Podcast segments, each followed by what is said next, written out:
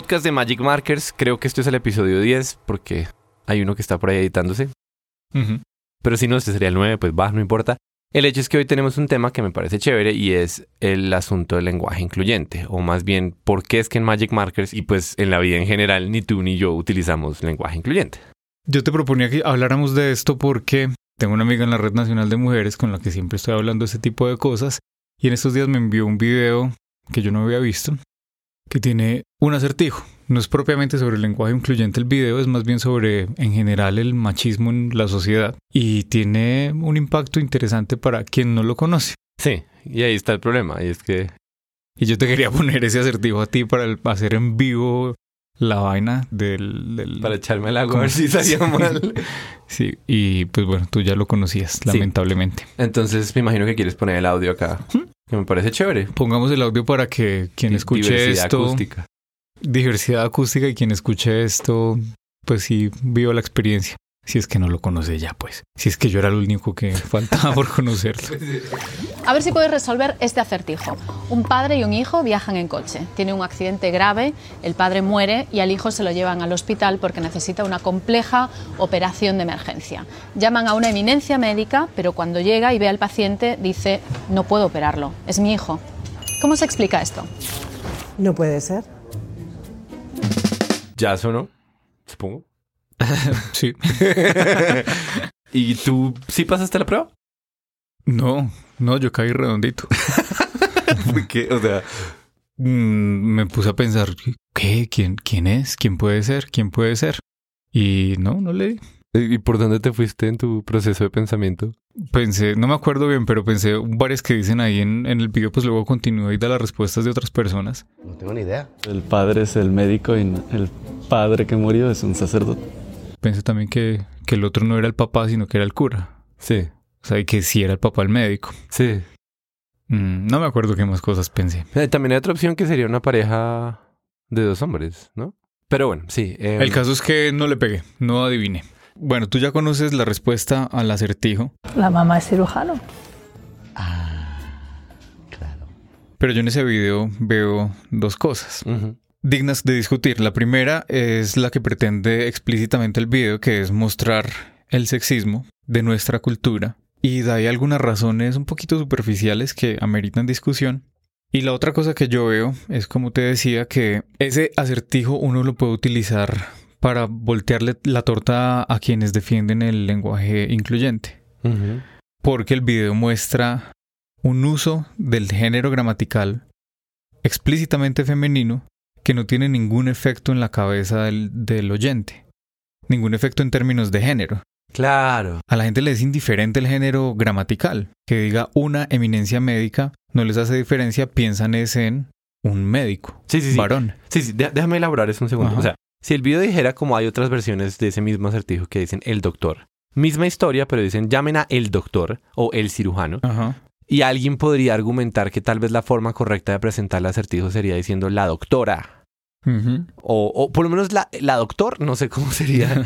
Pero como que, ah, sí. me estás haciendo una trampilla y podría decir alguien. O podría utilizarlo como un argumento para decir, ve, ahí está precisamente el punto. No es sino que usted diga el doctor y en la cabeza de las personas se forma la imagen de alguien hombre.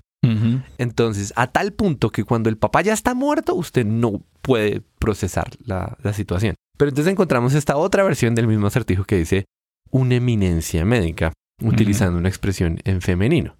Y aún así la gente cae en el acertijo. Con lo cual, no solo se está demostrando que la gente tiende a pensar que los hombres son médicos o que los médicos son hombres. O por lo menos las eminencias médicas. que Sí, los o por lo menos son eminencias médicas, sí, sí, sí, total. Sino también que a pesar de que se utilizó una expresión en femenino, no se pudo vencer el prejuicio que ya tenían las personas en la cabeza. Y eso lo ves tú como una evidencia de que el género gramatical no inclina balanzas, no Ajá. mueve cosas. Sí, Nuestro problema es social, es más- cultural. Más, más, más brevemente, vale verga. Este es uno de los ejemplos que yo siempre traigo a colación cuando se está hablando del lenguaje incluyente. Y es la asociación social que hay con el pronombre, creo que sí, pronombre una. Existiendo la versión masculina y la versión femenina, uno y una, cuando uno dice, cuando uno dice, eh, una mujer lo correcto gramaticalmente, según lo que exigirían las reglas del español, es que dice que diga cuando una dice. Pero como una tiene una asociación clasista tal vez, entonces todas las mujeres hablan es de uno y no de una. No todas, muchas sí dicen una. Recientemente. Sí, ok. Recientemente. Pero, pero digamos, hay muchas personas que conocemos, humanos reales, digamos, mujeres que utilizan lenguaje incluyente y que cuando hablan de sí mismas utilizan la expresión uno. Uno, sí, en Y masculino. a ti eso te revela. Para mí es un prueba el mismo punto que prueba el video y es, vale verga el género gramatical. Que la pelea por el lenguaje incluyente es vacía. En términos de lenguaje. mm, No sé. digamos, digamos, que como hecho, digamos que como hecho simbólico en una sociedad machista puede tener alguna suerte de valor porque llama la atención sobre ciertas cosas, todo bien, sobre todo si sobre lo que llama la atención es el hecho histórico de que sea el género masculino en el lenguaje el que sirve para cobijar tanto a hombres como a mujeres, cuando es el caso. Sirve para llamar la atención sobre esas cosas, sirve para poner sobre la mesa el problema del sexismo. Pero no sirve de nada tratar de imponerlo a las malas porque mira que uno no piensa en función del género gramatical, como lo muestra el ejemplo del video. Una eminencia médica, uno no piensa en una mujer, como lo muestra el caso del uso del pronombre uno por parte de mujeres que bien podrían utilizar el pronombre una. Hmm. Yo creo que tienes razón, pero siento que no hemos dicho hasta ahora lo suficiente para poder argumentar lo que estás defendiendo. O sea, que estás haciendo un salto demasiado rápido. Es como en el video este dicen una eminencia médica en femenino, la gente igual piensa en un hombre. Ya, demostrado Luego, que no importa, un- sí. importa un carajo que Sí, luego no hay relación entre el género gramatical y el sexo. Pero con ese solo ejemplo triste, ¿te Sí, atreves a afirmar Ah, eso? Claro, claro, es un ejemplo. O sea, sería un argumento inductivo y, y en tanto que argumento inductivo necesita muchos más casos y muchos más casos y muchos más casos y muchos más casos. Como el de persona. Ahora, como el de persona, tal cual, Que me encontré una persona en la calle, eso no influye para nada en si uno se imagina a un hombre o una mujer, sí. a un hombre o una mujer. Y a mí me gusta el ejemplo de los gatos. ¿Cuál es?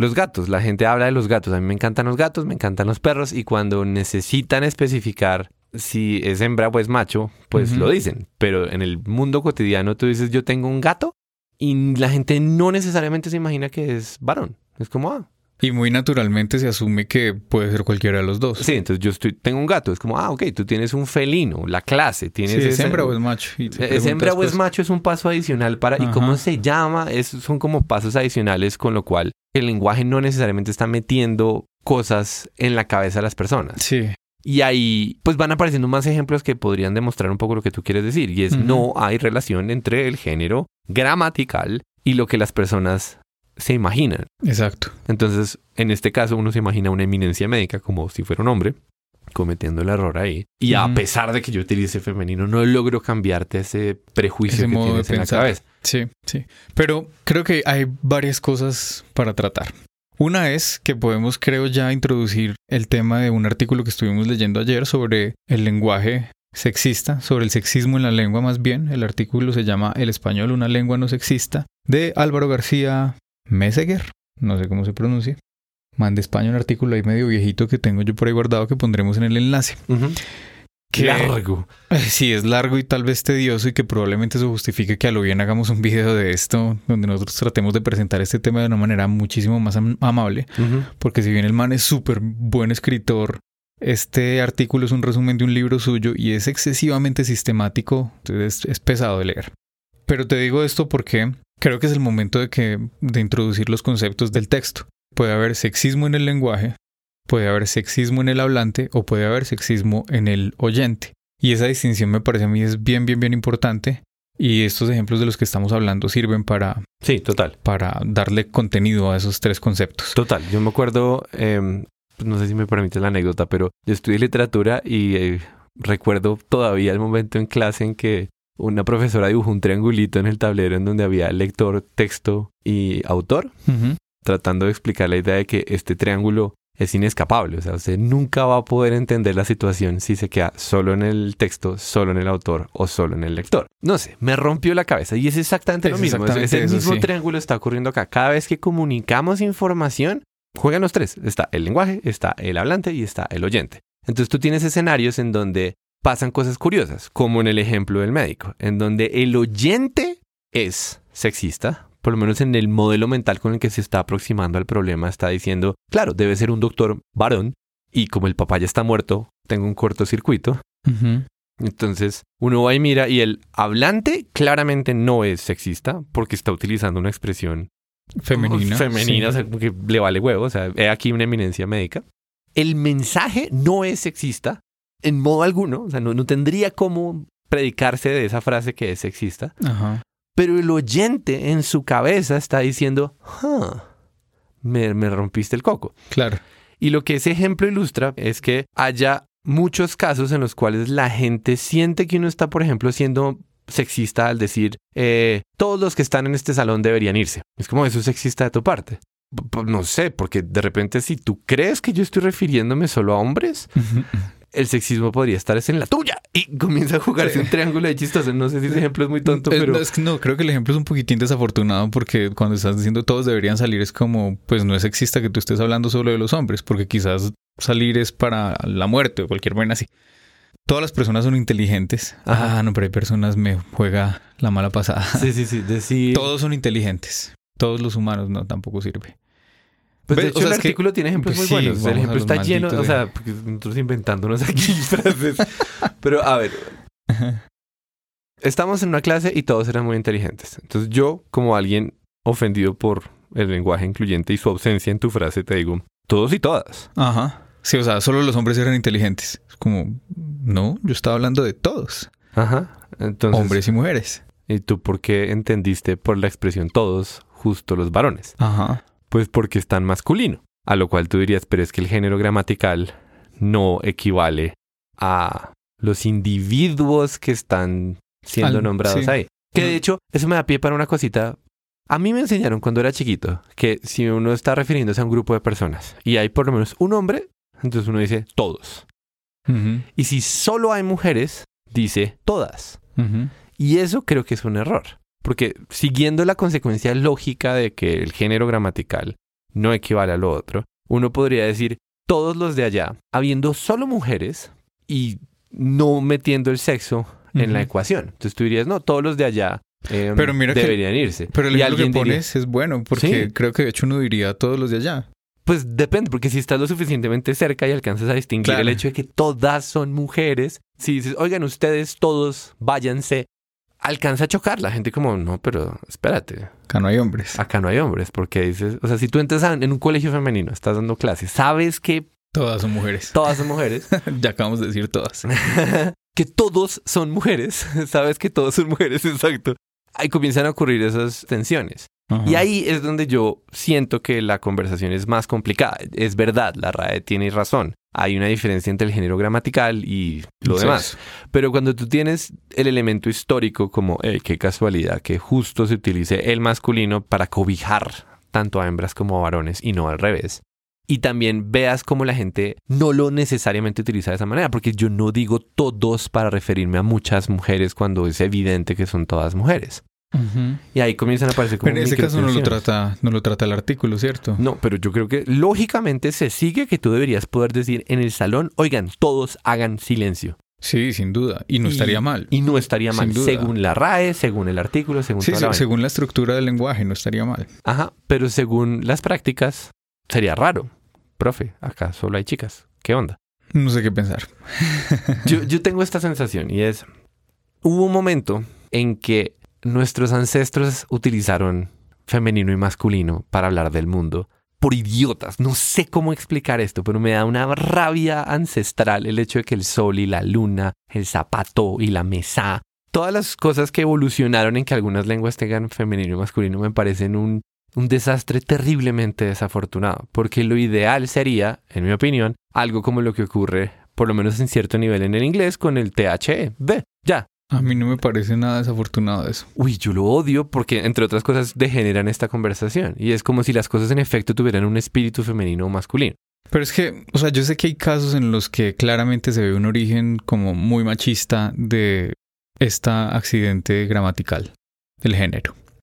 Pero en muchos casos no, es decir, a mí no me raya para nada porque cuando me dicen que yo soy una persona, Ajá. pues, sí, yo soy una persona. Sí, sí, yo sé que no te raya eso. ¿Por qué es que eso tiene que ser un problema? Porque es que cuando una mujer, incluso por más feminista que sea, dice es que uno no sabe, no veo ningún problema en que ella utilice eso, ella no ve ningún... Es más, ni nos damos cuenta. Solo es porque hay todo este alboroto ridículo por lo del lenguaje incluyente que se vuelve una cosa incómoda y que uno dice, ay, sí, ya. Pero, pero Hay espérate. cositas como, Do- por dos- ejemplo, la de el hombre, que es así, es como... El hombre llegó a la luna. El hombre llegó a la luna. Pues sí, eran manes, pero se refieren a la humanidad llegó a la luna. Pero igual tenemos el- la humanidad, ¿sí? Digamos que ese el uso de la historia del hombre como la historia de la humanidad, ese sí me parece como más, no, ya es un poquitico exagerado. Pero el hecho pedestre de que las cosas tengan un género gramatical me parece absolutamente inofensivo. Pero dos cositas ahí. Tú dices, esta, esta discusión absolutamente ridícula. Y creo que nos conviene hacer una pausa y tratar de representar con respeto lo que diría la otra, Es el verdad, otro bando. Hagamos el juego, por lo menos. Sí, sí, sí, tienes Porque- razón. El otro bando diría, Que me cae muy mal esa discusión. pero, pero Sí, así sí, son las sí, cosas, hay que ser honesto. Entonces, el otro bando diría, el mundo es sexista en muchísimos escenarios, ¿cierto o falso? Y uno dice, "Man, Absolutamente cierto. Es descaradamente evidente que la sociedad es machista. ujú. Entonces, ah, ok, listo.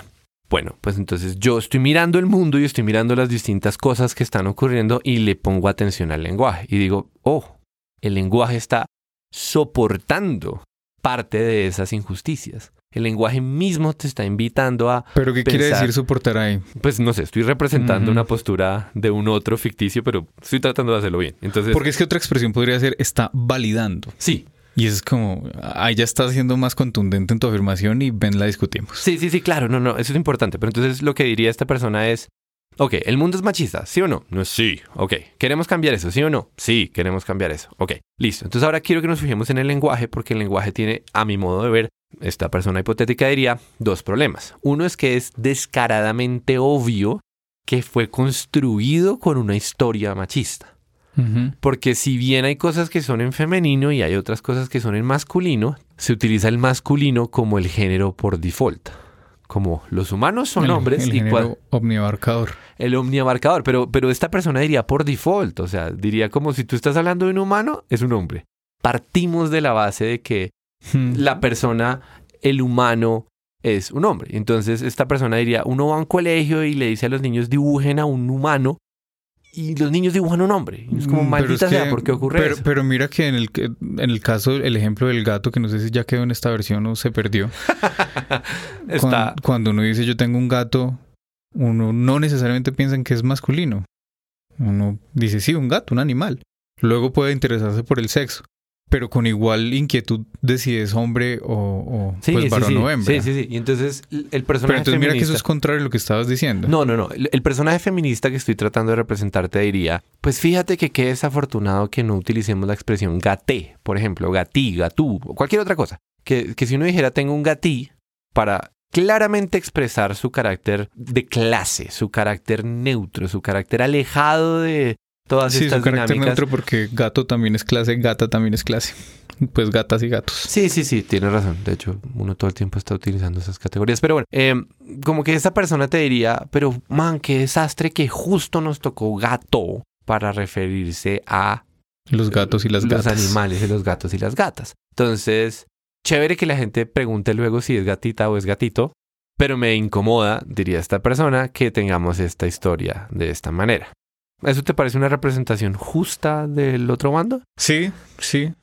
Sí, sí, creo que eso es un poco la pelea, pero entonces justamente yo le respondería como acabo de responderte en tu interpretación de esa persona. Ajá. A lo bien, es que en serio me parece tan irrelevante, tan, tan, tan absolutamente irrelevante, justamente por lo que muestran muchos ejemplos naturales, como la eminencia médica, como una mujer diciendo es que uno no sabe.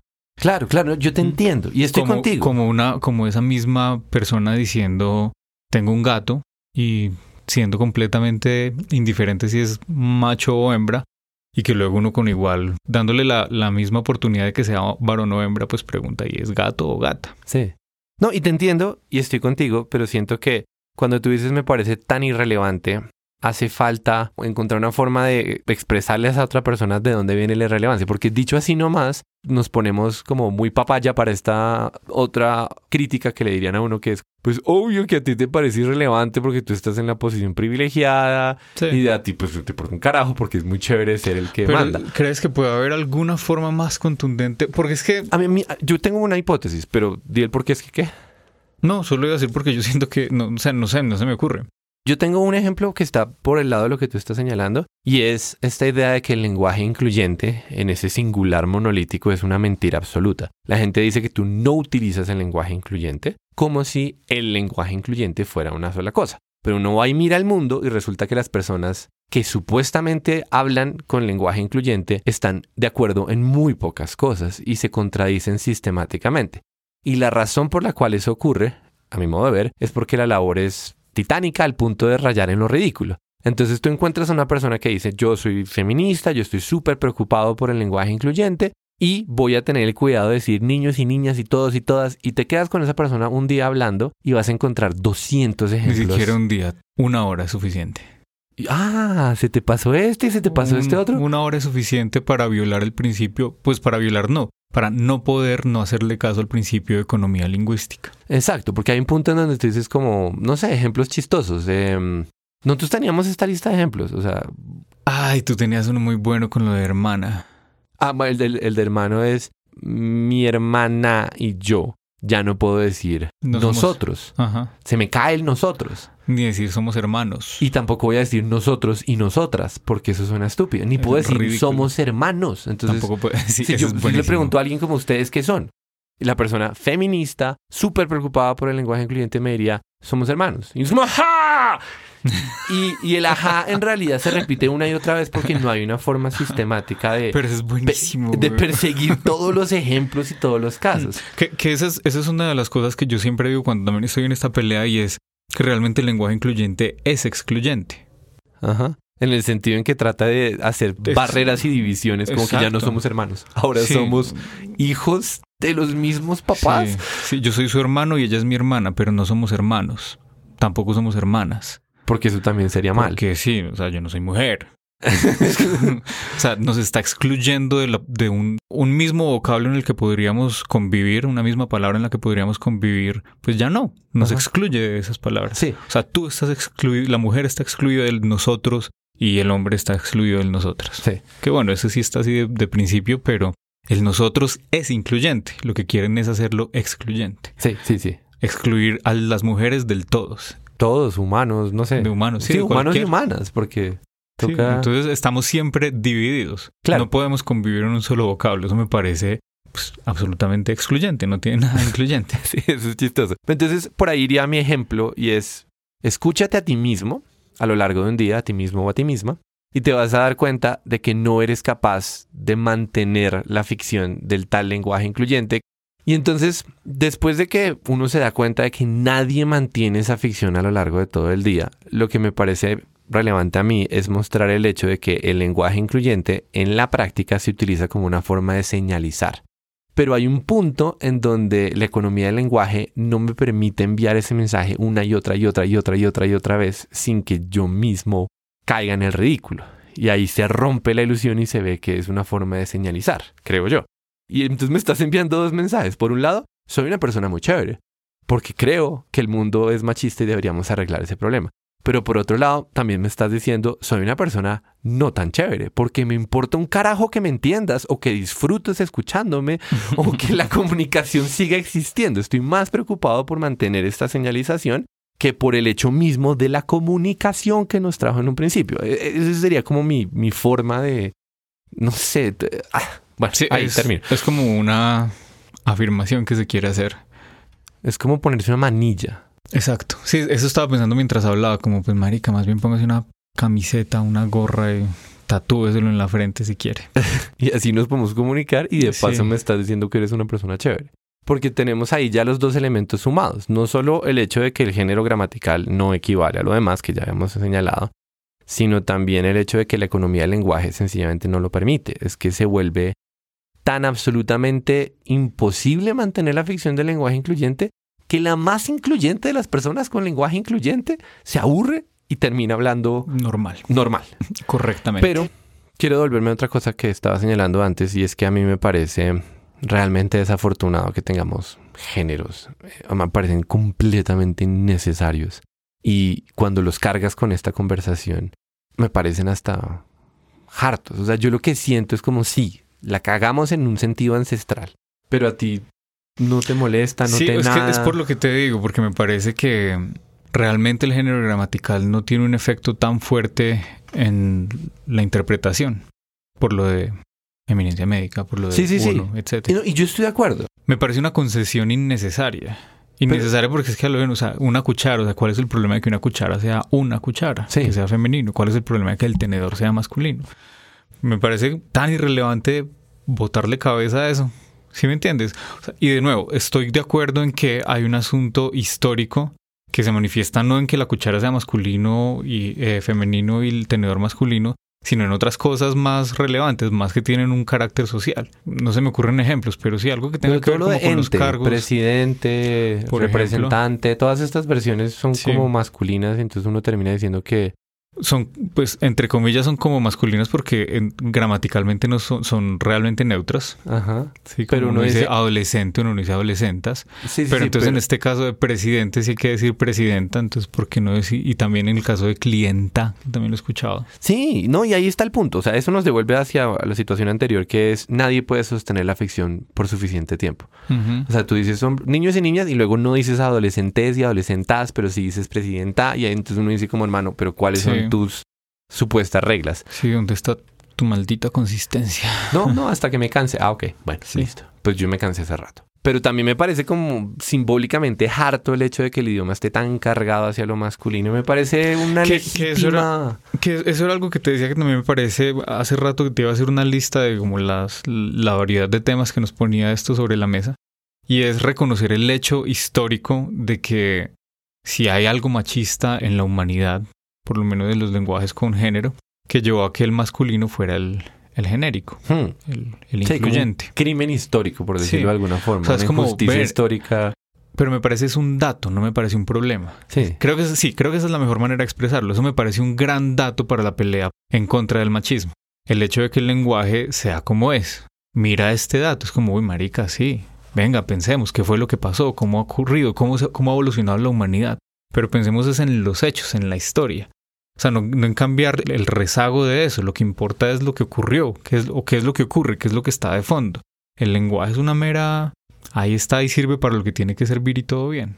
Ahí no se da la pelea por el machismo. Es que me parece que es escoger demasiado mal la pelea que se quiere dar. Creo que siento que hay cosas muchísimo más importantes a propósito de la defensa de la mujer, como para que estemos perdiendo el tiempo y poniéndonos bravos por un asunto del lenguaje que es irrelevante, que ni siquiera todos los que defienden el lenguaje incluyente, como has tratado de mostrarlo, son consistentes con ello, porque sencillamente no pueden serlo, porque el principio de la economía del lenguaje se impone en la práctica, se impone por sí misma, Sí. en el hablante mismo, naturalmente. Sí. Y también porque el hecho de utilizar femenino o masculino tiene muy poco efecto sobre el pensamiento de las personas que escuchan. O sea, cuando yo digo la mesa, Sí, yo no, yo Yo no le no- busco la vagina a la mesa, pues. sí, entonces como que hay un tema ahí que comprendo de tu lado.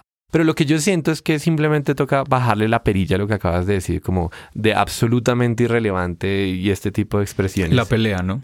no, la no. perilla, o sea, bajarte la perilla. no, no, lo que yo te digo es que la pelea es la que me parece absolutamente irrelevante. No me parece irrelevante, como acabo de decir, verlo como un dato, como un hecho no, no, no. que muestra algo importante a propósito del machismo. Eso no me parece nada irrelevante, eso me parece de hecho bastante útil. Sí, Lo que sí digo es absolutamente irrelevante es la pelea. Por Tratar de- incluyente. tratar de modificar el lenguaje. Tratar de modificar el lenguaje como si estuvieras teniendo un logro feminista. Es un logro paupérrimo. Sería un logro paupérrimo ese. Sí, que estaba pensando para ponerlo un poquito más filosófico. Ajá. Eh, creo que lo que es- me fastidia profundamente de la pelea por el lenguaje incluyente es el esencialismo que hay. Esencialismo en el sentido de creer que como que hay una, una esencia misma en el lenguaje incrustada en él que hace que uno interprete las cosas de X o Y manera. Sí, te entiendo. ¿Mm? Te y entiendo. no como un elemento relativamente inocuo en el sistema de relaciones de comunicación e interpretaciones. Me explico con un ejemplo. Cuando uno dice, parece este man no da pie con bola. todo el mundo entiende esa expresión sin ningún tipo de esfuerzo.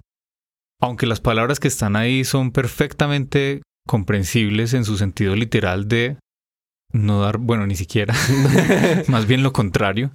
Literalmente es como que no dar pie con bolas o qué mierdas quiere decir. Pero no entiende qué es lo que quiere decir la persona que utiliza la expresión. Valen verga las palabras, aunque todas son perfectamente naturales, el significado de cada una la entendemos, pero la conjunción de la expresión no tenemos ni idea qué quiere decir. Claro, porque de nuevo, esto es un triángulo. Aquí importan las intenciones del oyente, las intenciones del hablante y el mensaje también, pero no tanto como para que modificando una de las esquinas del triángulo tú puedas cambiar las otras dos cosas. Ajá.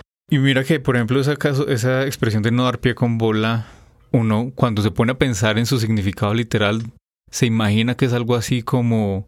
Lo que yo siempre me imaginaba antes de saber de dónde viene la expresión era un futbolista cobrando un penalti y que descacha al darle la patada. Eso es no dar pie con bola.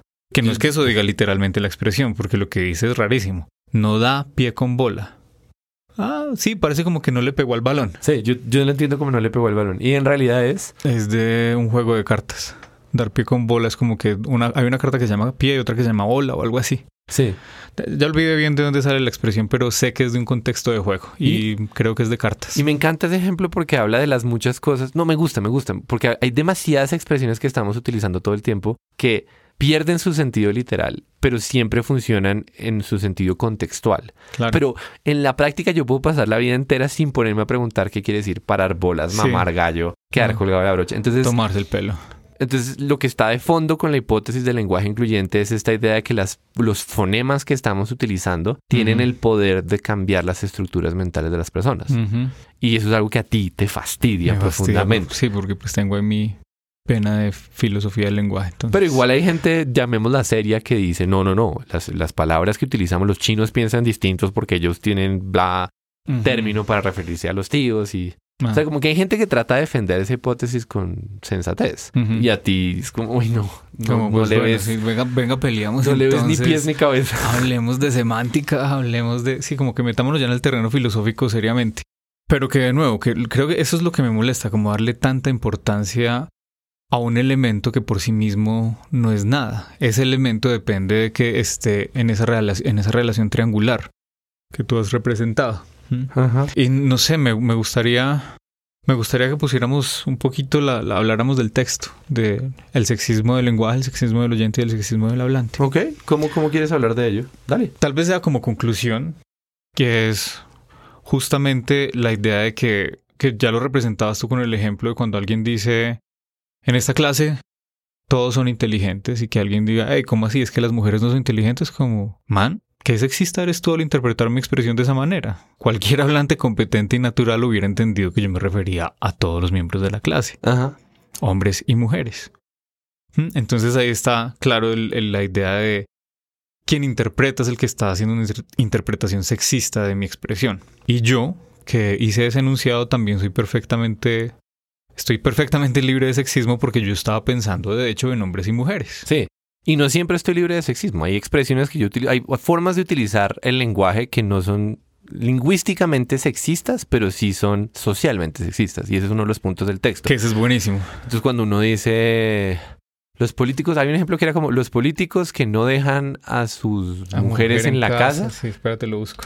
El político que no deja a la mujer en casa acaba siendo fagocitado por ella tragado por ella. Entonces, eso, en términos lingüísticos, no es machista, pero obviamente es machista en términos sociales. O sea, el hablante que utiliza esa expresión está dando a entender su visión del mundo, partiendo de la idea de que los políticos son hombres y que además deben dejar a las mujeres en la casa para que no se los traigan. O sea, es una cosa que revela como los prejuicios del hablante. Y en cambio, en situaciones, por ejemplo, en inglés, cuando la, estructura gramatical lo obliga a uno a decir he, porque está hablando de una persona hipotética, diciendo como he might notice, y ese he es quién. No, es una persona. Entonces, ¿por qué estás utilizando he, que es el artículo que utilizamos? Y entonces ahí uno puede decir, ok, en el inglés tenemos un problema en el he y en el she, pero afortunadamente están librados de toda esta discusión porque ellos dicen the table y se salvaron de todas esas tres historias. Pues yo creo que no, porque justamente el, el problema no está en la mesa, el problema está en las personas y las personas sí tienen un he y un she. Que de O hecho, sea, la- se, de se hecho la salvaron de la confusión, es lo que quiero decir. Se salvaron de una discusión en la cual alguien dice, pero fíjese cómo The President... No, ellos se salvaron porque The ah, en President... The President, sí, claro. Se salvaron. The Teenagers se salvaron. O sea, se, se ahorraron un montón de discusiones que a ti te fastidian un montón. en ese sentido. Pero el problema del lenguaje incluyente también se pelea en, en- inglés. Pero en inglés lo que pelean es por el he y el she, que es como un campo de batalla súper chiquito y en donde el tipo que escribe el artículo del que estamos hablando dice, no, el inglés sí está obligándolo a uno a ponerle un género, un- No, o sea, sí. un pipí o una cuca a, a alguien que es hipotético. Y en ese sentido uno sí puede argumentar que el Hmm. inglés como lengua tiene ese problema. Claro, la tesis del man es el lenguaje, el español no es sexista. El inglés sí. El inglés, en cambio, sí. Sexista en el sentido de que te defina el sexo del referente del lenguaje. El español no te lo define, es independiente el género gramatical al sexo de la persona, mientras que en inglés no es independiente. Pero mi sensación es que en inglés es más fácil resolver la discusión porque uno solo tiene que preocuparse por los he's y los she's. Entonces hay gente que dice he or she, le mete tres sílabas en lugar de una y pues sí, la economía del lenguaje se resiste un poco, pero tres Sí. sílabas no es el fin del universo. Y hay otras personas que alternan aleatoriamente entre he o she en sus textos o lo que sea y me parece una solución también viable. Mientras que en el castellano, si bien no existe la tal relación entre el género gramatical y el sexo, tenemos esa carga histórica, esos problemas semánticos, esa necesidad de explicar todo lo que hemos dicho en el texto, eh, eh, perdón, todo lo que hemos dicho en este podcast. Entonces, con toda esa carga, yo siento que el español está cargado de problemas porque se tiene que explicar a sí mismo, tiene que todo el tiempo hacer la acotación de que cuando uno dice la luna, no quiere decir que la luna sea inherentemente femenina, y alguien puede levantar la mano y decir, no, de hecho nuestros ancestros sí consideraban que el espíritu de la luna tiene una esencia femenina y es como, esas complicaciones no las ganamos por de malas, creo yo. Y en ese sentido, pues hay que aprender a vivir con ellas. Pero, pero la solución del lenguaje incluyente no es una solución, es un acto de señalizar un problema tal vez en el lugar equivocado. O sea, me afecta mucho los principios morales que están detrás de las personas preocupadas por el lenguaje incluyente. Comparto las mismas preocupaciones. Lo que siento es que, que a la hora la verdad lo único que están haciendo es señalizar ante los demás como yo estoy preocupado por esto. Ya, es lo único que estás logrando. No estás cambiando el modo en que la gente interpreta las cosas, no nada. Solo estás haciendo una señal a, a un costo, pues a mi modo de ver, bastante alto. Sí, de acuerdo. De acuerdo. Ven, es que est- estaba buscando ¿Qué más hay del artículo ahí que quieras qué mencionar? es lo del sexismo, donde el lenguaje sí es sexista. Porque cuando el hablante es sexista es clarísimo. Sí. Cuando el, el oyente es sexista es clarísimo. Ese es el otro nivel. Pero ¿cuándo el lenguaje es sexista? Pues según el autor del artículo, el español nunca. Un hablante incurre en sexismo lingüístico cuando emite un mensaje que, debido a su forma, es decir, debido a las palabras escogidas y al modo de enhebrarlas y no a su fondo, resulta discriminatorio por razón de sexo, por su forma, no por su fondo. Sí. A ver, ejemplo.